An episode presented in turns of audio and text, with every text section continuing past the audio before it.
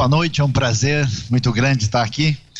Ah, quero agradecer a RTM, a Igreja Adai, aqui, ah, Pastor Rodrigo Soeiro, uma grande satisfação a gente poder ah, compartilhar a palavra do Senhor e vocês podem estar sintonizados aí com a RTM, com tanta coisa importante que tem acontecido aí no contexto da apresentação da palavra de Deus do Evangelho. E hoje a gente vai pensar, eu vou ler com vocês o último livro do Antigo Testamento, Malaquias, capítulo 1. A gente vai eh, pensar sobre se quiser adorar na fila, vai ter que entrar. Então vamos ver como é que é essa história, o que, que a Bíblia tem a dizer para a gente sobre isso e o que, que Deus nos apresenta. Você sabe que esse negócio de a gente fazer a coisa direito, adorar, seguir o que Deus coloca, nem sempre é muito fácil. É igual aquele sujeito que um dia estava lá, ouvindo a mensagem num lugar meio diferente, aí o sujeito meio bravo falando lá, é o seguinte, meus amigos, meus irmãos, porque o crente não pode ir em festa, porque é festa do diabo, quem vai em festa vai para o inferno, porque não pode. Aí o sujeito lá assim falou, mas ô meu querido, está escrito aqui que Jesus foi no casamento na, em Caná da Galileia, quer dizer que ele foi numa festa, mas não devia ter ido, tal, e aí ele continuou. Então, eu peço a sua atenção, porque a gente precisa né, ficar bem sintonizado para entender o que Deus tem a dizer na sua palavra. Amém?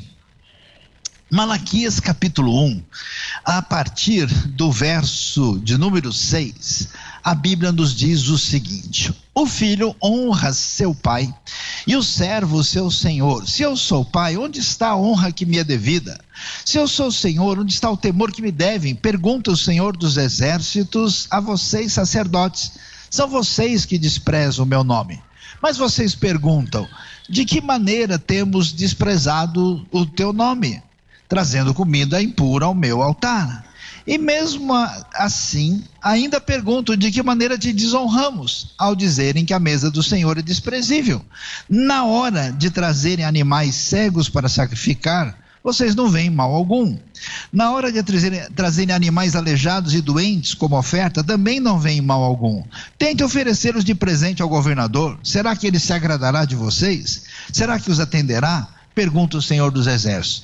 E agora, sacerdotes, tentem apaziguar a Deus, para que tenha compaixão de nós. Será que com esse tipo de oferta ele os atenderá? Pergunta o Senhor dos Exércitos. Ah, se um de vocês fechasse as portas do templo Assim, ao menos, não acenderiam fogo no meu altar inutilmente. Não tenho prazer em vocês, diz o Senhor dos Exércitos, e não aceitarei as suas ofertas.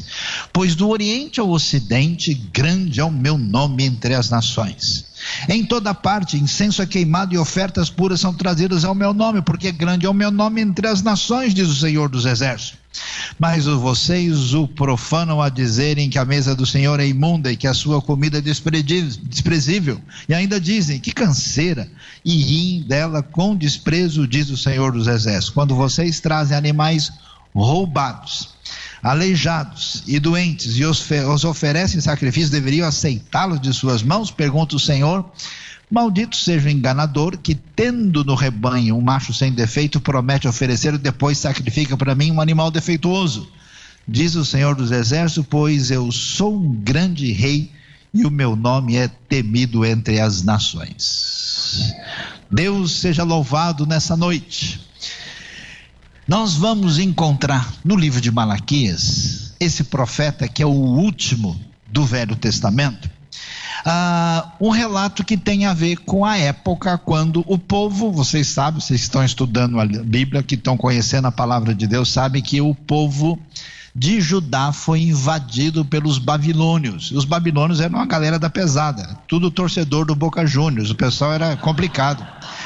E esse pessoal chegou lá e eles destruíram Jerusalém, levaram a galera toda lá para Babilônia, eles ficaram em cativeiro, sofreram, mas Deus, na sua bondade e misericórdia, pegou e foi trazendo o povo de volta.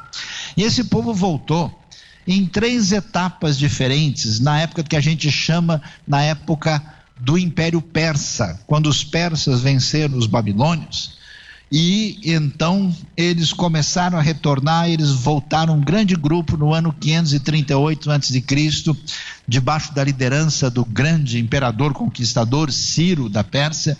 Depois voltou um outro grupo no ano 458 na liderança de Esdras e 444 volta um outro grupo de Neemias. E Malaquias está escrevendo aqui mais ou menos entre 430 a 420 a.C. Ou seja, ele está aí aos 45 do segundo tempo do Antigo Testamento. Está quase na prorrogação já, né? E aí, o que, que a gente vai perceber? Que essa galera volta, mas quando eles voltam, a coisa está complicada, a vida lá em Judá está difícil, a, a, cidade já não é mais a mesma coisa, foi uma dificuldade até para o Neemias a, reconstruir os muros, então está todo mundo, sabe o que? Parece a galera depois de uma pandemia, assim, todo mundo pensando, ó, preciso garantir o meu, eu preciso é cuidar da minha casa, eu preciso, então a galera começou a relaxar legal, o pessoal começou a tratar as coisas de Deus meio que de qualquer jeito. E aí, Malaquias, vendo esse cenário, ele vai trazer a palavra divina, que é uma palavra bem direta, dizendo para o pessoal: escuta, que história é essa? Então preste atenção. Muita gente acha Muita gente pensa, dizendo o seguinte: puxa, a gente está aqui para adorar a Deus nós estamos para apresentar nosso louvor, a nossa gratidão, eh, nós vamos celebrar quem Deus é e o que Ele faz. E muita gente acha que Deus está precisando da gente. Deus está meio sim, sem ter o que fazer, não tem Netflix no céu, então ele está meio paradão lá, né? E aí fala: bom, se a galera lá embaixo não fizer eu, eu, Jesus é o Senhor, o Senhor vai ficar meio devagar. Né? E Galera, não rola, não é desse jeito que a coisa funciona. Por isso que a gente vai perceber que Malaquias chega junto, Malaquias pega forte, ele tira a bola, mas tira a bola sem fazer falta, ele vai direto ao ponto, e ele chega para a gente e começa a dizer que no momento em que o pessoal ia adorar a Deus, eles cometiam diversos erros e pecados que a gente mostra com clareza aqui no texto. Primeiro, a gente percebe assim, puxa, o pessoal chega para trazer para Deus as coisas meio que de qualquer jeito. Então, o primeiro problema de quem vem adorar Deus meia boca é uma atitude de ingratidão. Poxa vida, né? A pessoa esquece que tem vida, esquece que ele tem saúde, esquece que ele comeu ontem, hoje, alguns comeram até demais, né? Não vou falar mais nada, deixa para lá, depois a gente conversa sobre isso. Uma atitude de ingratidão, está muito clara. Outro elemento que fica muito claro aqui é uma atitude de descaso. Você sabe que quando tudo que você considera importante, e valoriza, você trata de maneira diferenciada. Uma pessoa, a galera que é ligada assim, né, de, de, de saber comprar roupa num shopping assim, ele não vai pegando qualquer coisa. A galera que é ligada no futebol, o time dele lá tá torcendo e tá só culpando o juiz o tempo todo. Inclusive na Transmundial tem alguns, mas depois a gente conversa sobre isso, né? Então, ah, quando Deus não tem o lugar que ele merece na nossa vida, a atitude é de descaso. Antes do pessoal ir para a Babilônia, o problema era idolatria. Agora não. O problema é tratar a Deus de maneira indevida.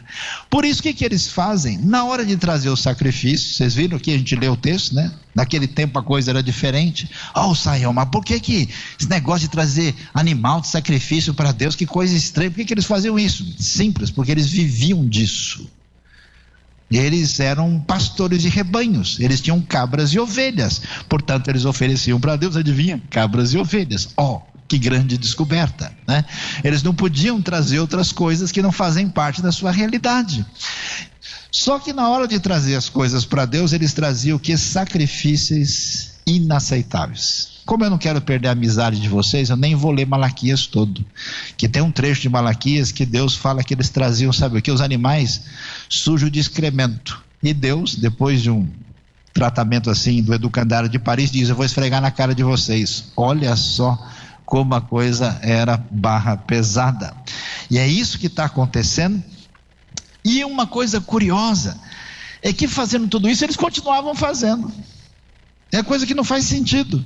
Ou seja, junto com descaso, com ingratidão, com sacrifícios inaceitáveis, eles mantinham as tradições, fazendo o que a gente pode chamar de um tradicionalismo vazio. Quando a pessoa faz um negócio porque sim, porque sempre fez sem nem entender o que está acontecendo. Agora, veja que coisa interessante. O pessoal, então, acabava pensando o seguinte: olha, a gente acha que Deus, no final das contas, precisa do nosso culto.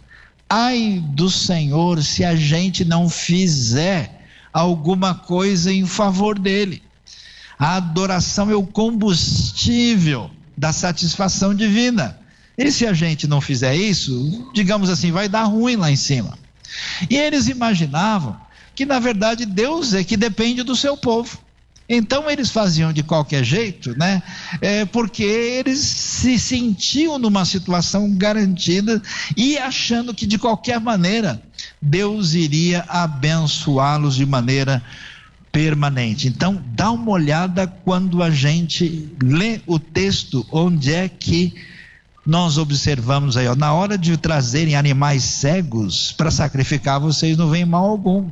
Na hora de trazer animal aleijado e doente, né? E até Deus diz: experimente levar para o seu governador de presente. Você sabe que tem gente que é tão carne de pescoço, que é tão travado, que o sujeito, coisa que ele dá para Deus, nem o diabo não aceita de tão ruim que é o negócio. O cara dá um negócio para a igreja porque o lixeiro demorou para passar. Eu falei, então vou dar para a igreja, né? vou levar lá. A pessoa, o tempo que ele dedica para Deus, a mente dele que ele dedica para aprender para alguma coisa, para um monte de coisa, vai bem. Mas na hora de aprender as coisas de Deus, é Jesus com G e salvação com C cedilha. É um negócio complicado. Então, realmente, a Bíblia apresenta uma palavra muito forte, Deus diz: olha, escuta, sabe de uma coisa? Sumam da minha frente, desapareçam. Ah, se um de vocês fechasse as portas do templo, desse jeito aí, ó, não precisa não. Vocês acham que eu estou precisando disso? Assim vocês não iam acender o fogo do meu altar inutilmente, não. E no meio desse negócio todo é muito interessante a gente descobrir que Deus vai falar um negócio que acho que a galera deve ficar maluca com isso. Aliás, tanto que ficaram malucos que até hoje os maiores estudiosos da Bíblia, a galera que estuda hebraico, aramaico, grego, que fala difícil, né? Bereshit que essas coisas tudo esquisita, diferente. Esse pessoal, quando lê esse texto, fala, mas do que é que ele está falando? A gente não entendeu até hoje. O que, que eles não entenderam? Que a galera de Judá e de Jerusalém está de volta lá na terra, depois de tudo que aconteceu na Babilônia. E eles acham que eles são os reis da cocada preta, né? The King of the Black Cockade. Eles estão se achando o máximo, a última bolacha do pacote, né? A última novidade do cenário, eles estão achando que eles estão arrasando. E aí Deus manda uma mensagem lá, né? Entra no inbox da galera lá, né? Dá uma olhada na, no, no, Insta. E aí eles olham e Deus diz o seguinte: Olha, quer saber de uma coisa? Vocês estão aí fazendo isso, pois do Oriente ao Ocidente, grande é o meu nome entre as nações. Amém? Amém? Só que na época não dá para entender do que está acontecendo. Por quê? Porque o povo só o povo de Deus conhece o Deus único e verdadeiro. Então, quem são esses que engrandece o nome de Deus entre as nações? Aí os grandes estudiosos e pesquisadores dizem o seguinte: olha, talvez sejam outros do povo judeu que moravam em outros lugares, em comunidades menores, e que Deus podia agir também no meio deles.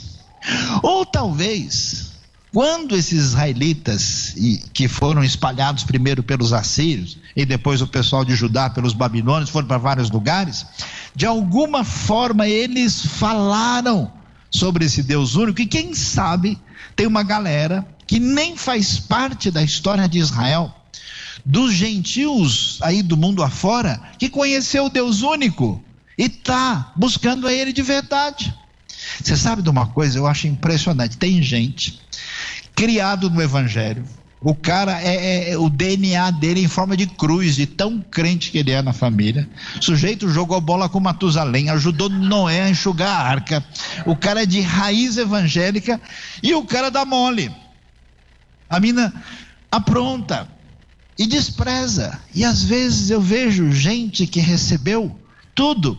E aí Deus pega uma pessoa do nada, igual aquele roqueiro da pesada que entrou na boate para acabar com a vida, chegou lá, entrou no banheiro da boate, botou a mão no bolso, pegou tinha um papelzinho, ele não percebeu no folheto que ele tinha recebido. Ele leu o folheto do banheiro da boate, se converteu lá dentro. Porque o evangelho é o poder de Deus. Deus não respeita nem banheiro de boate para converter as pessoas, para atingir com o seu poder. Glória a Deus. Amém. É impressionante. Cada coisa que Deus faz nos seus propósitos impressionantes. Então Deus fala aqui: olha, pessoal, vocês estão achando mesmo que eu dependo de vocês, que vocês têm que vir me mimar e fazer as coisas de qualquer jeito, porque senão eu tenho algum prejuízo nessa história? Vocês estão sonhando, vocês estão por fora. Grande é o meu nome entre as nações. E é interessante porque Deus vai dizer isso nesse trecho de Malaquias três vezes. Ele termina, inclusive, lá no capítulo 1, dizendo: Pois eu sou um grande rei e o meu nome é temido entre as nações. Agora veja só, como Deus é o Senhor de toda a terra, como Deus é o sustentador do universo sustentador de tudo isso que a gente, né, quando contempla os céus, obra de tuas mãos, que é o ser humano, o homem para que te lembre deles. Deus é que criou o microcosmo, todo o detalhe da, da, da, da realidade atômica que o homem tenta entender com a sua frágil e pequena mente.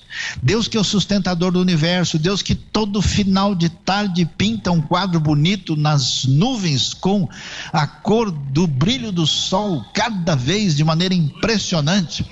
Deus que fez tudo isso, esse Senhor que conduz a história, que apesar do ser humano ter aprontado até a última, trouxe redenção e tem agido com poder em todos os cantos da terra. Esse Deus extraordinário, sabe o que ele começa a dizer para a gente? Galera, vocês estão achando que esse papo de adoração assim tá simplesmente na base da opção? Vocês não sabem de nada. Quer saber? Pois os nossos amigos de Judá, do tempo de Malaquias, estavam pensando isso, eles estavam precisando saber de outros textos da Bíblia, da Bíblia que eu vou contar para vocês agora. Veja só quem é que está na fila. Se quiser adorar, na fila vai ter que entrar. Quem que está na fila? Vamos ver? Adivinha só? Neemias capítulo 9, verso 6 diz assim: Só tu és o Senhor, fizeste os céus e os mais altos céus e tudo que neles há, a terra e tudo que nela existe, os mares e tudo que nele existe, tu deste vida a todos, todos os seres vivos e os exércitos dos céus te adoram. As estrelas, os seres inanimados que não respiram, adoram a Deus. Salmo 96, verso 11 e 12: Regozijem-se os céus e exulte a terra. É muito bonito esse negócio, é show de bola demais. Ressoe o mar e tudo que nele existe, regozijem-se os campos e tudo que neles há. Cantem de alegria todas as árvores da floresta. A criação adora a Deus os seres inanimados, aqueles que não respiram, que não enxergam nada, as árvores da floresta, as estrelas do céu, porque Deus é o Rei de toda a terra. Eles estão adorando. Se eles estão adorando e já entraram na fila, é bom você ficar esperto, senão você vai perder espaço. E tem mais, você pensa que só são só os seres inanimados? Você, você pensa, é, o cântico histórico que as igrejas sempre cantaram, as aves do céu cantam para ti, as feras do campo refletem teu poder. Pois é, sabe quem mais está na fila? Pagãos idólatras que não sabiam nada sobre Deus. Ah, meu querido, minha querida, Segundo Reis, capítulo 5, verso 17, lá tinha um general sírio, Naamã, leproso, curado por Deus, que experimentou o poder do Deus do povo a quem ele tinha vencido, que ele tinha achado que ele tinha algum poder. Depois de tudo que aconteceu, Deus usou uma menina que nem nome não tinha, para mostrar quem tem poder de verdade, como é que ele age. E o que que Deus diz? O que que acontece? Naamã, depois de tudo, diz no 2 Reis 5,17: já que não aceita, já que ele ofereceu o presente para Eliseu, o presente, ao menos permite que eu leve duas mulas carregadas de terra, pois teu servo nunca mais fará holocausto e sacrifício e nenhum outro Deus senão ao Senhor. Somente ao Senhor. A Bíblia é show de bola. Se eu fosse você, eu lia ela todo dia. Ou livro interessante. Tinha um cara muito doido chamado Jonas, profeta. E Deus um dia chegou para o Jonas e falou: Jonas, é o seguinte, a galera lá de Nínive, os caras são barra pesada, os caras são do mal, mas não importa se eles são do mal, a minha misericórdia dura até o final. Então você vai lá dar o sinal para que eles se arrependam de modo cabal.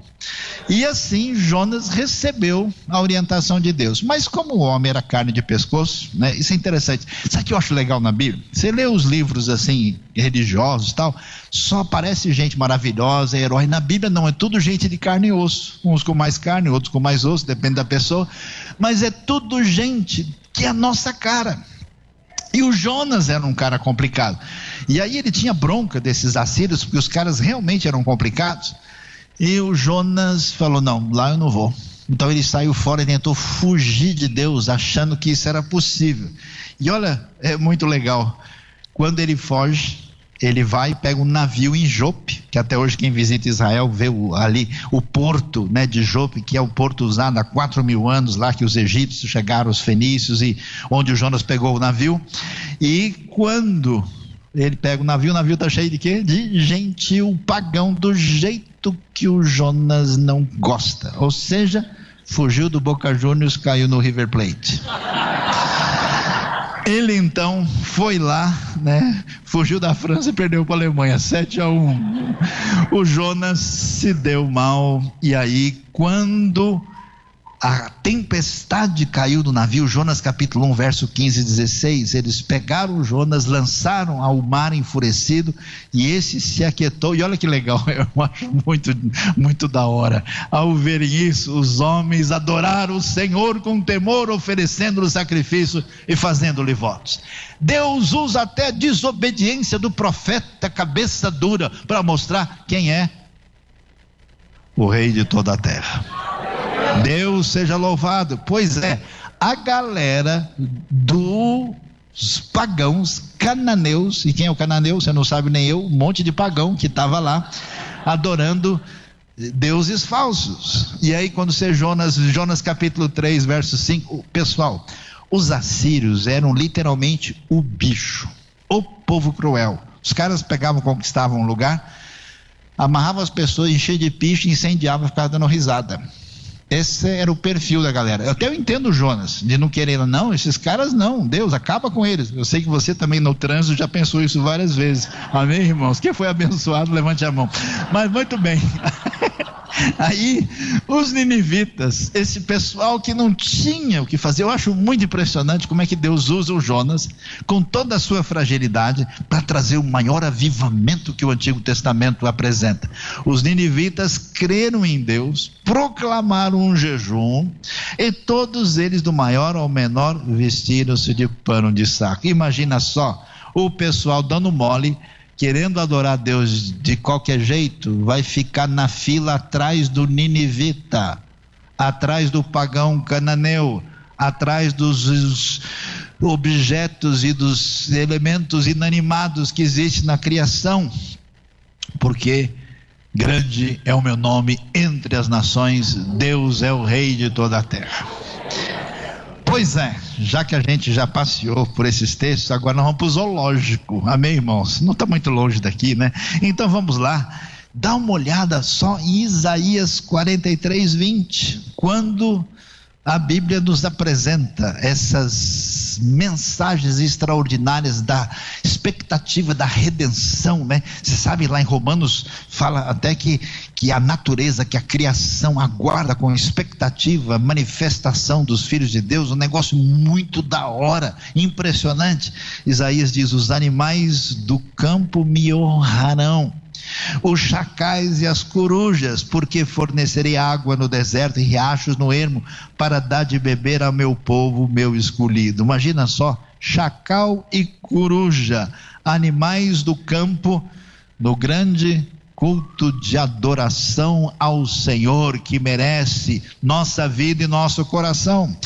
Quem quiser adorar, na fila tem que entrar. Tá cheio de muitos e muitos e muitos de todo tipo que participarão dessa adoração, até porque nós somos criados por Deus, a razão da nossa existência depende do Senhor, e o nosso coração só está no lugar quando a gente entende que a Deus a gente deve adorar no sentido completo e pleno da palavra. Amém. Pois é. A gente pensa, OK, então, os seres inanimados, os animais, os pagãos, nós vamos parar por aí, né? Ixi, tem mais gente, galera. A fila está crescendo. Vamos logo aí, compra o seu ingresso enquanto dá tempo. Por quê? Dá uma olhada. Eu não sei, acho que eu vou até tomar um copo d'água, que o negócio complicou aqui agora. Dá uma olhada só o que, que a gente vê em Isaías capítulo 19 texto de Isaías 19, verso 21, diz o seguinte: Assim o Senhor se dará a conhecer aos egípcios. Você ouviu falar no Egito? Lembra do Egito na Bíblia? Egito foi lugar de escravidão. Egito foi o lugar que o israelita não quer nem ouvir falar. Egito representa um trauma histórico. Egito não é algo que não dá nem para a gente digerir direito. Então Deus diz assim: Olha, galera, eu estou chegando na redenção da história, e quando eu for agir, não tem para ninguém, porque eu sou o rei de toda a terra. Eu tive uns anos atrás, numa conferência em Bangkok, na Tailândia. E eu, na minha fragilidade, na minha ignorância, eu falava, puxa, né, que desafio, que coisa complicada. Como é que o evangelho vai chegar nesses lugares do mundo fechado, que não tem como nada acontecer? De repente, atrás de mim, tinha um sujeito grandão, vestido com roupas diferentes. E o cara começou a adorar a Deus. E eu já não sabia se ele estava falando árabe, se ele estava falando em francês ou em línguas. Tudo, ele falou tudo e nada ao mesmo tempo. E eu estava lá. E o cara chorava. E esse homem vinha de um lugar do norte da África. Aí eu vi gente da Mongólia, né? Hoje já falando da Mongólia aqui, né? Eu vi gente do Nepal, eu vi gente de lugares que eu nunca imaginei que milhares de pessoas têm ao, sido alcançadas pelo Evangelho, porque é o poder de Deus. E nunca, nunca em toda a história da fé aconteceu tanta coisa em prol do Evangelho como nos últimos anos, e a igreja reclamando de barriga cheia. Impressionante o que está acontecendo. Sabe por quê? Porque quando Deus resolve agir, ninguém segura. E Deus diz: eu vou me dar a conhecer aos egípcios, naquele dia eles saberão quem é o Senhor, e a ele prestarão culto com sacrifícios e ofertas de cereal, farão votos ao Senhor e os cumprirão. O Senhor ferirá os egípcios, ferirá e os curará. Eles se voltarão para o Senhor, ele responderá às suas súplicas e os curará. Naquele dia haverá uma estrada do Egito até a Síria. Se tem uma galera pior do que o egípcio, é o assírio. O assírio é o cara de Nínive. Então Deus diz: olha, quando ele for agir, os assírios irão para o Egito, os egípcios para a Síria, os egípcios e os assírios cultuarão juntos. E o texto termina dizendo que serão os três: assírios, egípcios e Israel para a glória do Senhor. Meus queridos, você imaginou quem mais entrou na fila? Os inimigos do povo de Deus aqueles que foram responsáveis pelo maior sofrimento de Israel e de Judá na história. Quando Deus age, e eu tenho visto isso na minha vida, Impressionante, não faz muito tempo conversei com um indivíduo que foi um terrorista de altíssima periculosidade. Tenho viajado por 63 países do mundo vendo coisas assim inimagináveis e aquele indivíduo mostrava o grande poder de Deus na sua vida. E olha, essas pessoas impressionantes se dedicam e adoram a Deus bem diferente da galera lá do livro de Malaquias. Sabe por quê? Porque o meu nome é honrado entre as nações e eu sou o rei de toda a terra, diz o Senhor. Impressionante.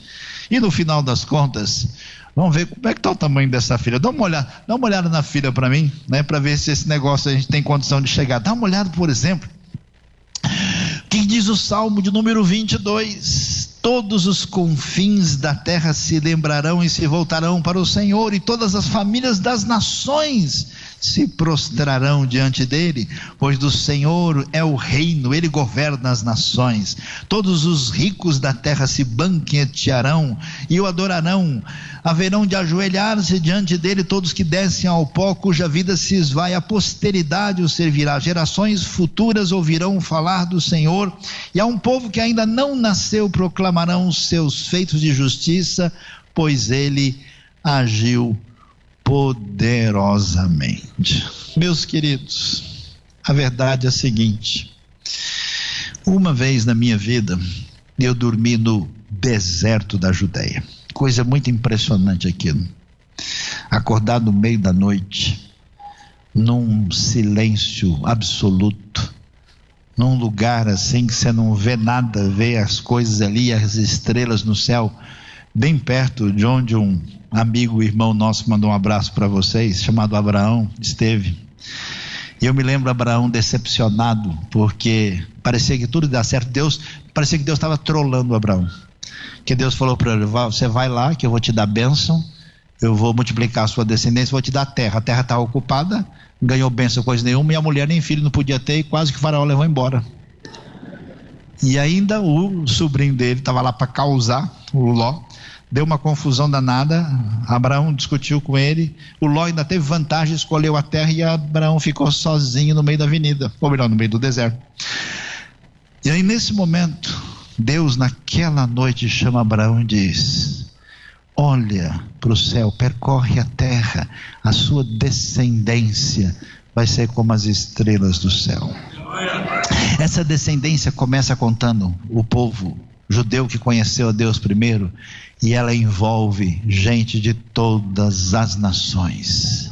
E quando você lê a história antiga, vê que todo império poderoso achava que era dono do mundo e que dominava as nações. Os romanos achavam, sabe o quê? Que eles eram donos de toda a tribo, povo, língua, raça e nação. Aí quando você lê o Novo Testamento, oh, coisa maravilhosa.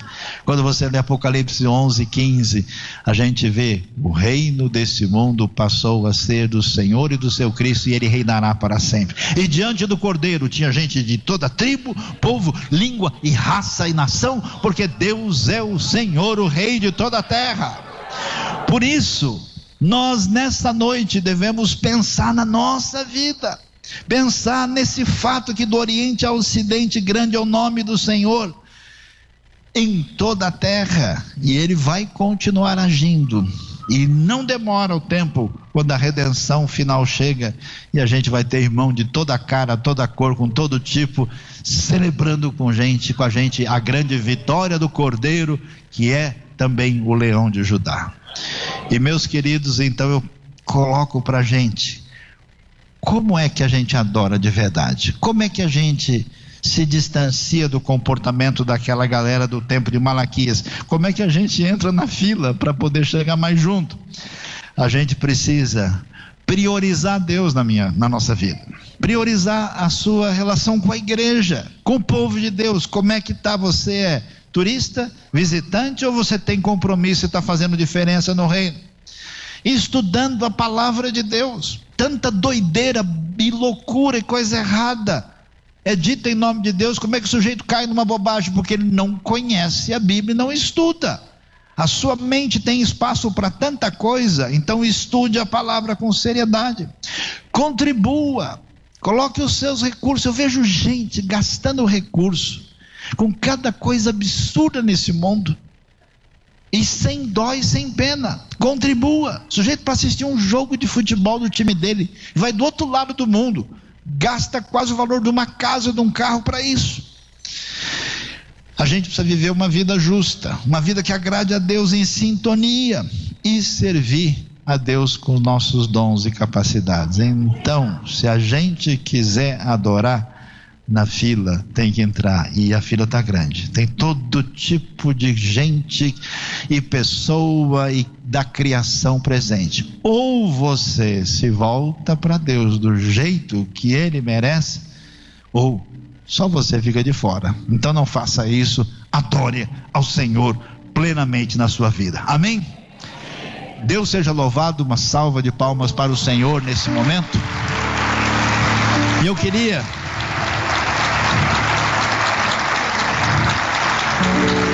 Queria que você pensasse na sua vida. Eu pedi para o pastor Rodrigo Sueiro vir aqui e você pensasse. Quem sabe tem algo na sua vida que você diz: olha, Saião, eu preciso dedicar minha vida mais a Deus. Ó, eu estou enrolando, eu devia estar estudando há um tempo. Eu tenho um chamado da parte de Deus e eu nunca coloquei isso no lugar certo. Olha, eu tenho aqui que dar um passo adiante. Eu estou, talvez não tanto como a galera de Malaquias, mas eu estou naquela que precisa de uma ação diferente de Deus.